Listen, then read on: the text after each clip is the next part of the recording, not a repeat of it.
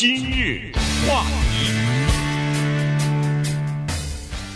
欢迎收听由中讯高宁为你主持的今日话题。在昨天，就是美国时间是我们这儿的时间是昨天啊，但实际上，呃，在俄罗斯的时间呢是二十四号吧，就是今天啊。我们说这个时间就是今天了，呃，二十四号，就是礼拜四嘛，哎，礼拜四上午的呃六点来钟啊，这个呃俄罗斯的总统普京呢就在电视上发表了个全国的讲话。实际上在发讲话的时候呢，呃，这个军事行动就已经展开了。所以呃，俄罗斯是从好多方面哈，然后海陆空三方面呢对乌克兰就发动了军事行动，呃和军事攻击啊。所以呢，这个事儿我们跟大家稍微的讲一下，也就是说，呃。延续了好几个月了，一直说狼来了，一直说狼来了。呃，这个有很多的人都乐观的估计说不会发展到这一步吧。呃，包括乌克兰的有一些民众哈、啊，也认为说可能不至于真的打起来，大概是呃俄罗斯需要一些呃谈判的这个筹码，大概这这个兵临城下的时候呢，呃，可能和美国和北约呢可以谈出一个什么东西来。结果没有想到双方。坚决都不让步，于是就真的爆发战争了。嗯，这个让我马上就想到了一九九一年的海湾战争啊，当时是记忆犹新。我当时在美国的弗吉尼亚州，也是一个傍晚时分，在大学里面，然后看到美国的总统布什，这是老布什，对全美国人民讲话。他大概是第一句还是第二句话，就是我们的飞机已经起飞。然后这个时候呢，电视上看到的画面。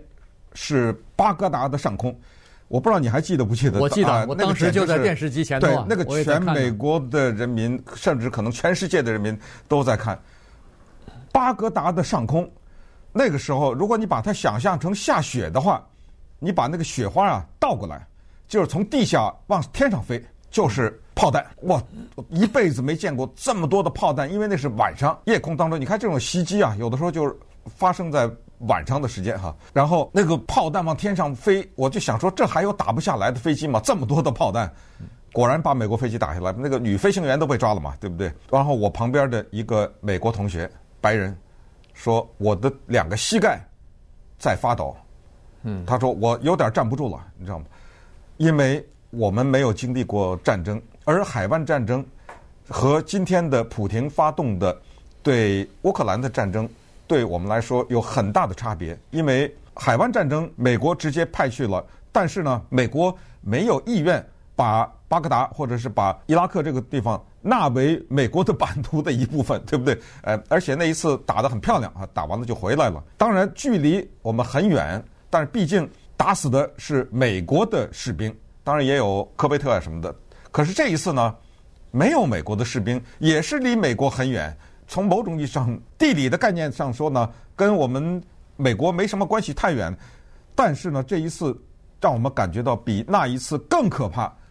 更主要的原因就是普京的讲话和美国的弗吉尼亚州的沃纳吧，叫这个参议员他说的，就是预示着可能更大的，甚至世界范围内的战争有可能因为这个导火索而发生，而且。海湾战争和俄罗斯进入乌克兰这个战争的性质也不太一样，所以这个事儿啊，就对整个的人类接下来的历史有会很长时间的影响。它绝对不会是三天和三个礼拜的事情。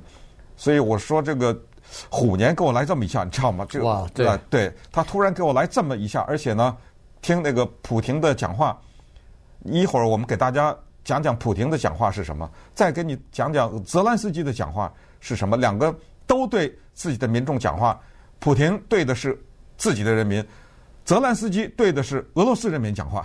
他用俄语啊，我们看看各自都在说些什么，以及我们每当打仗都想问一个问题：正义在谁手里面？对吧？因为总我们老百姓总叫谁是好人，谁是坏人？这我该向着谁？知道吗？但是在这个战争上面，真的得看历史和看它的背景，有的时候还有点说不太清楚呢。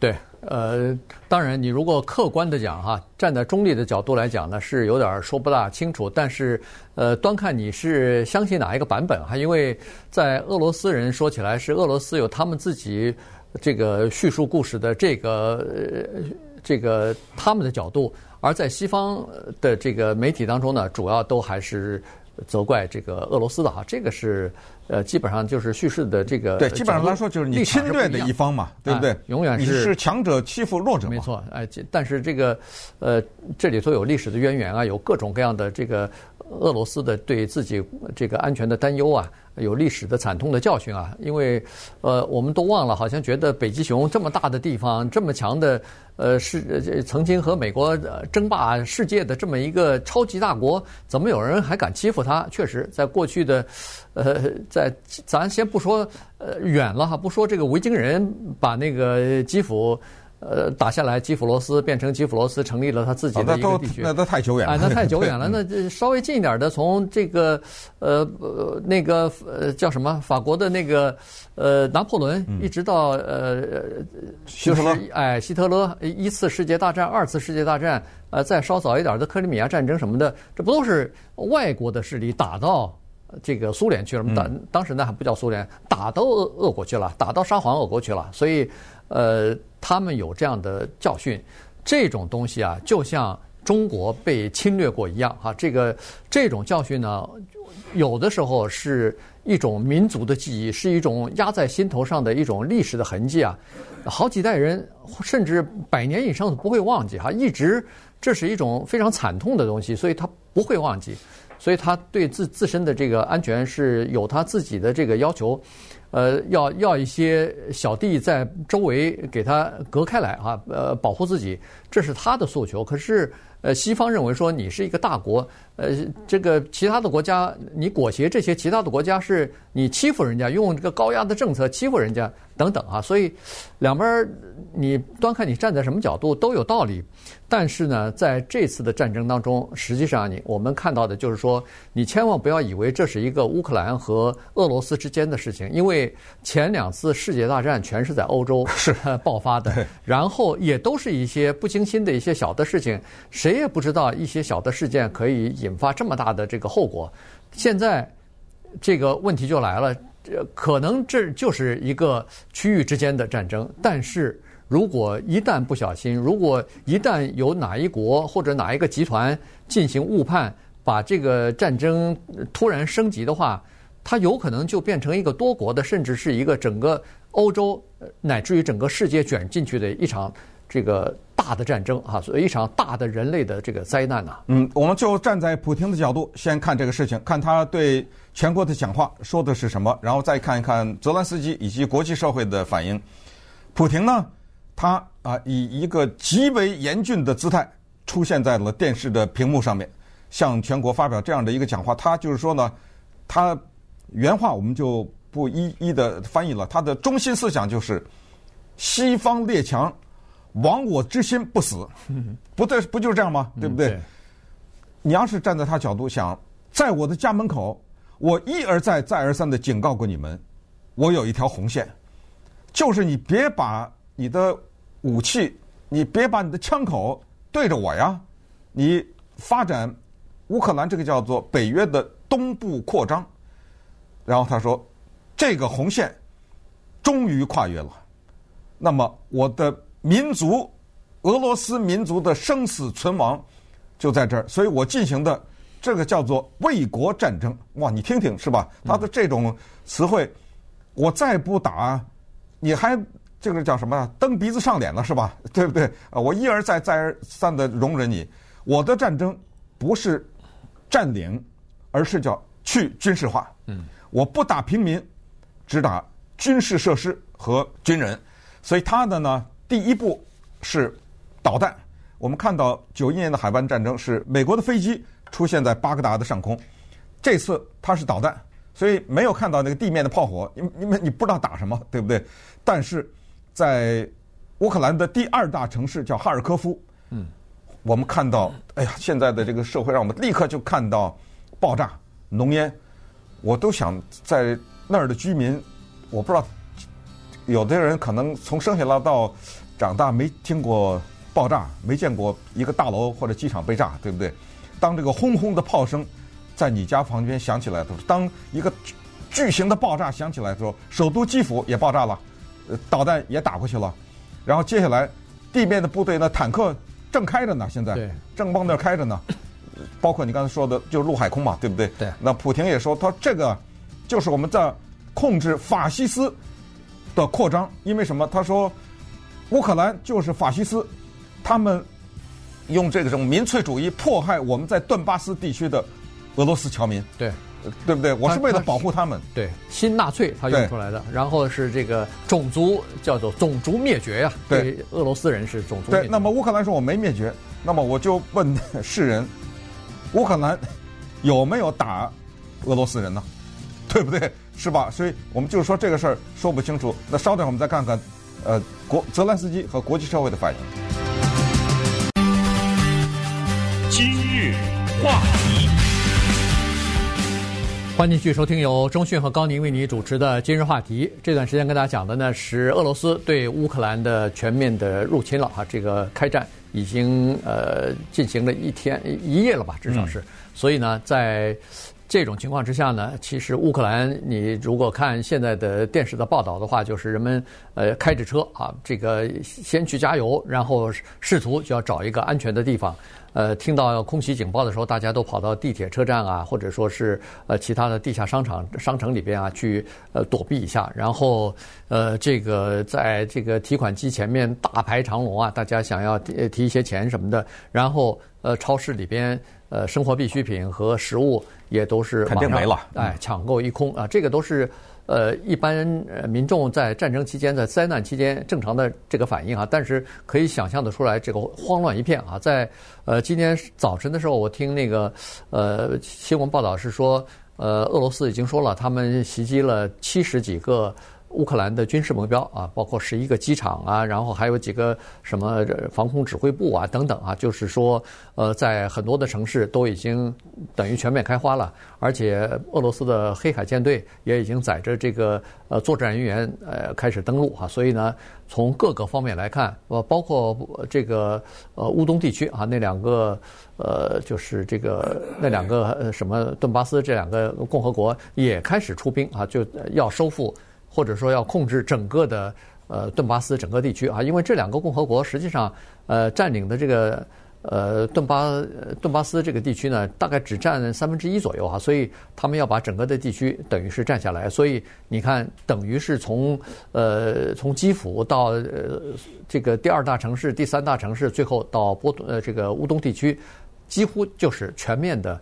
开始这个进入到战争状态了。对，那拜登说呢，普廷的这个举动是叫做精心策划的一场侵略战争。这句话没错。对，他这个精心策划可不是策划了一个礼拜，好几年呐。是。从克里米亚那个时候，他早都开始布局，他就觉得乌克兰这个地方对他的威胁，对他整个的生存都造成的威胁，他肯定要把它给拿回来。那么什么时机拿回来？怎么个拿法？如果拿了以后，国际社会制裁怎么办？如果万一北约出了兵，然后这个中间尽管可能不会直接进到乌克兰，但是万一在天空上有了飞机撞了或者怎么？万一这个情况该怎么办？所以呢，他在昨天的讲话里面把这些都说清楚了啊。他昨天就是说，我静观其变。如果有任何的国家胆敢对我们的国家和人民，有任何的威胁，或者对我们的这个行动有任何的反应的话，你听他这句话说的啊，那我就告诉你，你们承受的后果是你们国家的历史上从来没见过的。嗯，这就是狠话了。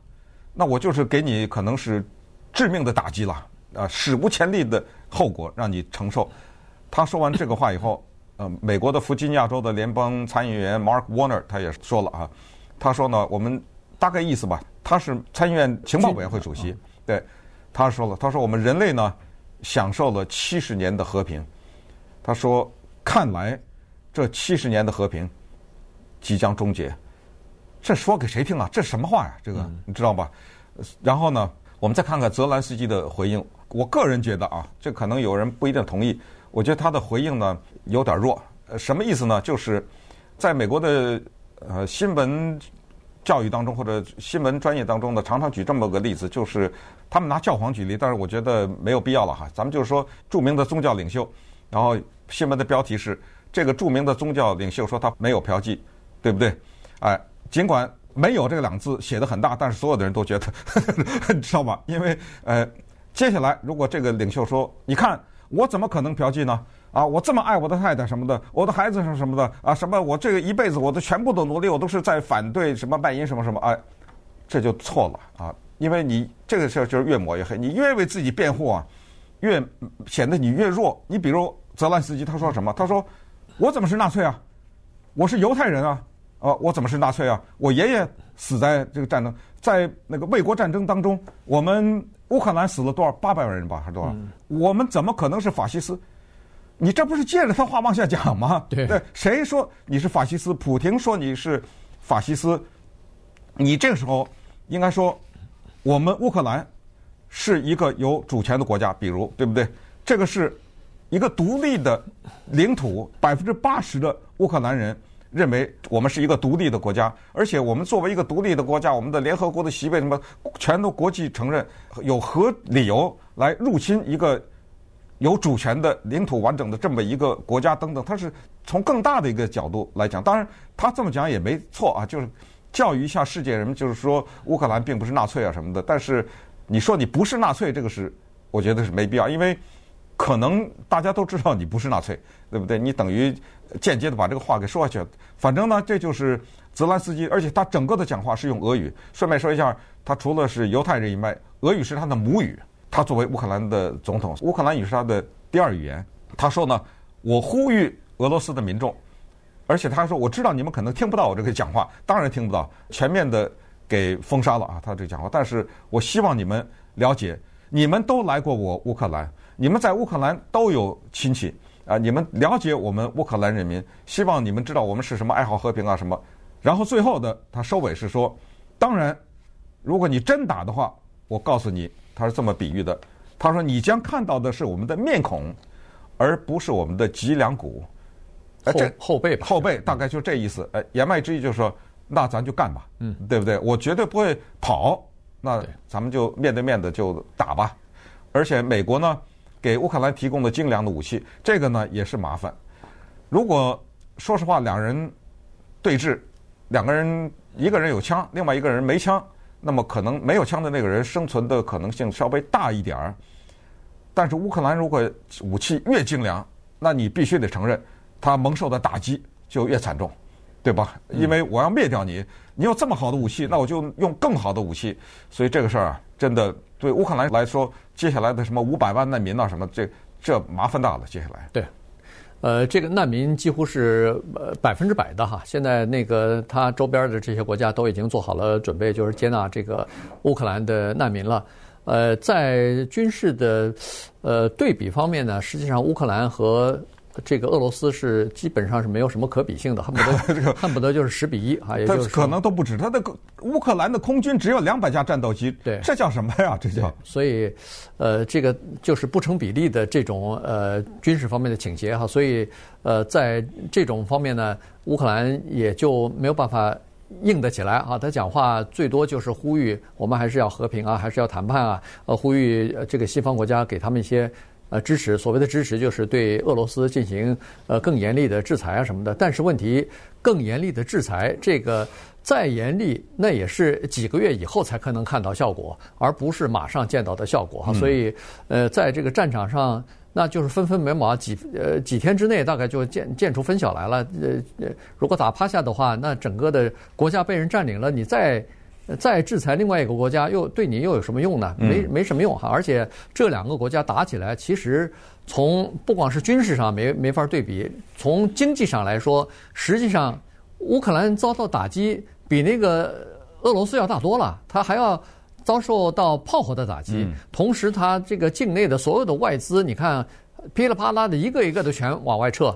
呃，这个同时，以前规划的一些建设项目马上暂停，那个连保险公司都不给乌克兰的什么班机啊什么的来保险了，因为战争这个呃未知数或者这个不确定性太大了，所以的所以这个风险系数太大，保险公司也不保。所以从这种角度来讲呢，乌克兰就变成了一个呃牺牲品了。我觉得就是不管这场战争拖多长时间，打赢打输。这个国家都千疮百孔了，这个国家基本上就呃恨不得就呃经济上也也就被打烂了哈。所以这个情况，呃，再加上美国也好，这个北约组织也好，已都已经明确说了，他们不会派地面部队到这个乌克兰去和呃俄罗斯直接的进行呃面对面的交锋啊。所以呢，除非俄罗斯要打到就是占领了乌克兰或者打下乌克兰以后，他除非再要往西边推进。要打到其他的北约的成员国的地方，那么北约和美国就有义务和责任，必须要保护保护他们的成员国里边的一个人啊。所以他不会啊。哎，但是对，但是 从目前的状况来判断，这个你说他打罗马尼亚、打波兰干什么呀？对，对不对？从从对这个普京他。对他有的时候，你感觉他好像是挺果断的，有的时候挺鲁莽的。但是问题他不傻，他不会说是哦，我打了这个乌克兰，下接下来我再挑战你整个的呃北约和呃和美国。他他即使有这个必要，他也不会现在去挑战去。啊，没有这个必要，我是觉得啊，只是就是说他叫做师出有名嘛，他总是要师出有名。所以这个时候呢，我们在呃美国啊，就听到另外一个声音，啊，这个声音就是美国啊，就是说。普廷这个人真是一个天才，这是谁说的？这个川普说的。哎，对，这个声音，呃，他代表了美国保守派的当中的一些人。哎，你说他称赞普廷是一个天才，在这个意义上讲，就是说整个的这个战争的布局和它的发生，以及等发生了以后的收尾，你认为像普廷做这么大的一个军事行动，蒙受这样的一大堆的经济的惩罚？包括天然气什么的，他完了以后就走了吗？这不可能了吧？呃，好不容易拿下来的，然后再看国际社会，我真的昨天至少看得有点哑然失笑。呃，拜登说我们决定制裁俄罗斯两个银行，嗯，呃，制裁那个八个人还是什么什么？哇，这个和地面上正在滚动的坦克的履带，天空上的各种导弹在飞行。我制裁你两个银行，哇！然后接下来更可笑是联合国安理会召集紧急会议，哇！这个有用吗？嗯，呃，当然不是说就因为没用就不着急，这个立刻就让我想起英国经典的英国电影，就是《Life of Brian》呃，布莱恩的一生。呃，这个电影呢是一个大型的喜剧电影，也是特别经典的一个电影。呃，简单的说，这个电影故事就是说，有一个叫 Brian 的人被误认为是耶稣基督了啊。他在家里出生的时候，人就以为是耶稣基督出生，什么三个圣人来朝拜他，结果知道搞错等等。这里面就是罗马帝国侵占了这个地方，当时侵占了呃，就是呃伯利恒啊，反正就是中东这个地带嘛。然后就是每当有一个危机，有一帮人说：“哦，不行，我们得开会。”就是呃，罗马人要进攻哦，开会，呃，你知道吗？他们把 Brian 抓走了，还是什么误以为是基督嘛？他们要把 Brian 钉在钉在十字架上，开会不行，我们得开会，要制定一个 resolution，哎，我们要拿出一个决议来，刚着呢写决议，然后就有一个女的冲着，你们写有什么用啊？你写这些决议，你会让一个罗马人士兵死掉吗？你会影响一个罗马人的行动吗？哦，大家想想不会。突然有人又发生个什么？哦，不行。为了这个事儿，咱们得在这个开个会。那个观众看得哑然失笑，大家心里全都明白，这说的就是联合国，对不对？动不动就开会，动不动就开会，然后最后有什么用呢？谴责决议也通不过呀。你安理会里边还有俄罗斯，它是常任理事国，还有中国，还有沙乌地阿拉伯都不同意，十五个安理成员根本不同意。咱们再换就就通过了，就怎么样呢？对不对？啊，所以这个情况呢，我们接下来再继续的跟踪，然后看它接下来发展是怎么样。